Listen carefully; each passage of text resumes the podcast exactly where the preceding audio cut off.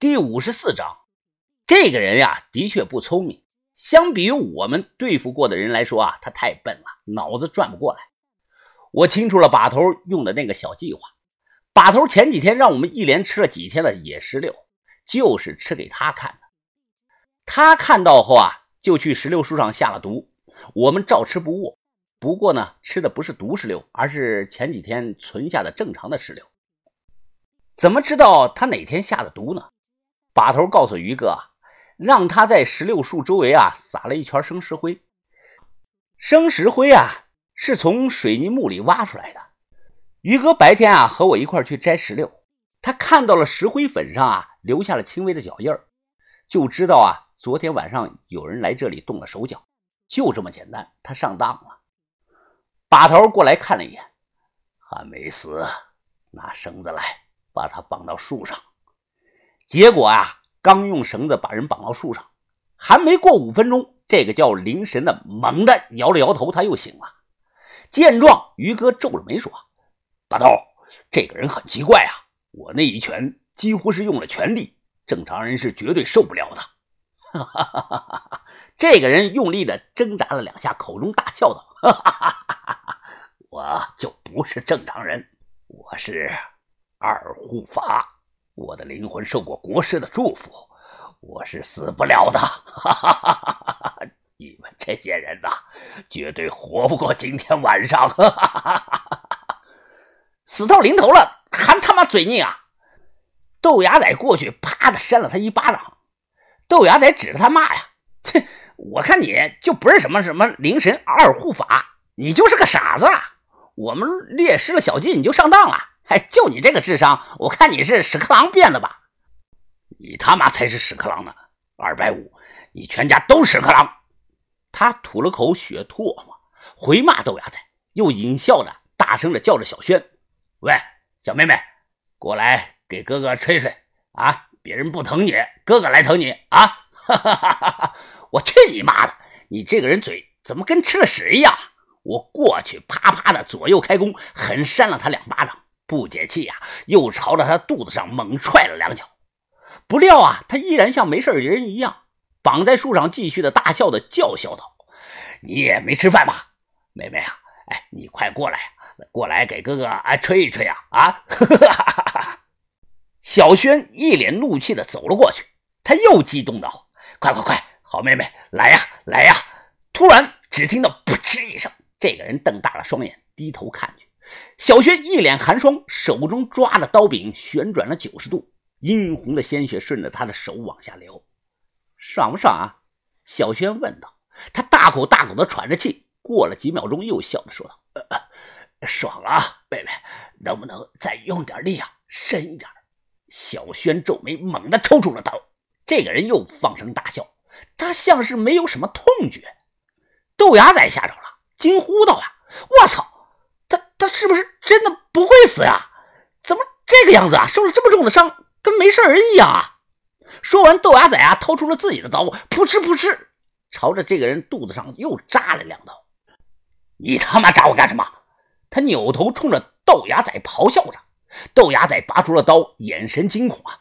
呃，是真的呀，疯子，你快试一下，他光流血不会死啊！这个啊，我也吓到了。世界上怎么会有这种人呢？脸上挨了于哥全力一记重拳，肚子上又结结实的挨了两刀，血呢流了一地，还不死，还声音洪亮的大喊大叫，这是人吗？这难道真像他说的，他的灵魂受到了祝福，不会死吗？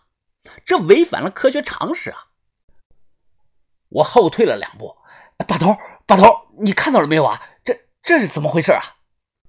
把头低着头啊，像在考虑什么。过了几秒钟。把头抬头问我：“老福呢？”我说：“啊，在炮楼上，他没有帐篷，在楼上睡觉呢。把他叫下来。”我看了这个林神医啊，咽了口唾沫，跑着去找老福了。豆芽仔也被吓着了，不敢靠近他。他疯狂的大笑：“哈哈哈哈哈哈！我没有灵魂，没有灵魂的人就永远感受不到痛苦。哈哈哈哈哈！”来，你们再来呀！啊！哈哈哈哈哈哈我匆忙的顺着梯子爬了上去，推开门，就看到啊，老福没睡觉，而是在看着墙壁发呆。福叔，福叔啊，你在看什么呢？老福背对着我，一言不发。足足过了有半分钟啊，他才慢慢的转过来身子，吓了我一跳啊！因为我看到他的脸上泪流满面，不知道怎么了，哭了。福福福叔，你怎么哭了？把头让我喊你下去呢。我们抓到了那个二护法灵神了。不，我不能下去。如果下去了，我会控制不住自己，我会一枪崩了他的。老福擦了擦眼泪，对我说道：“小翔啊，你们听我的，走吧，离开这里。如果你们现在不走，今天晚上全都得死在这里呀，一个也活不了。”啊，什么意思啊，福叔？老夫突然激动的，他跑了过来，抓住我的肩膀，死死的盯着我，大声的说道：“你不懂。”你们根本都不懂啊！你们不知道你们在对付什么怪物。只有我，只有我能杀掉七月怕。荡香人的诅咒存在着，它一直就存在着。老夫此刻啊，眼中布满了血丝，他红着眼睛。我我会为福下报仇的，我一定会为福下报仇的。他话音刚落呀，突然。炮楼的上空，整个月亮都被乌云挡住了。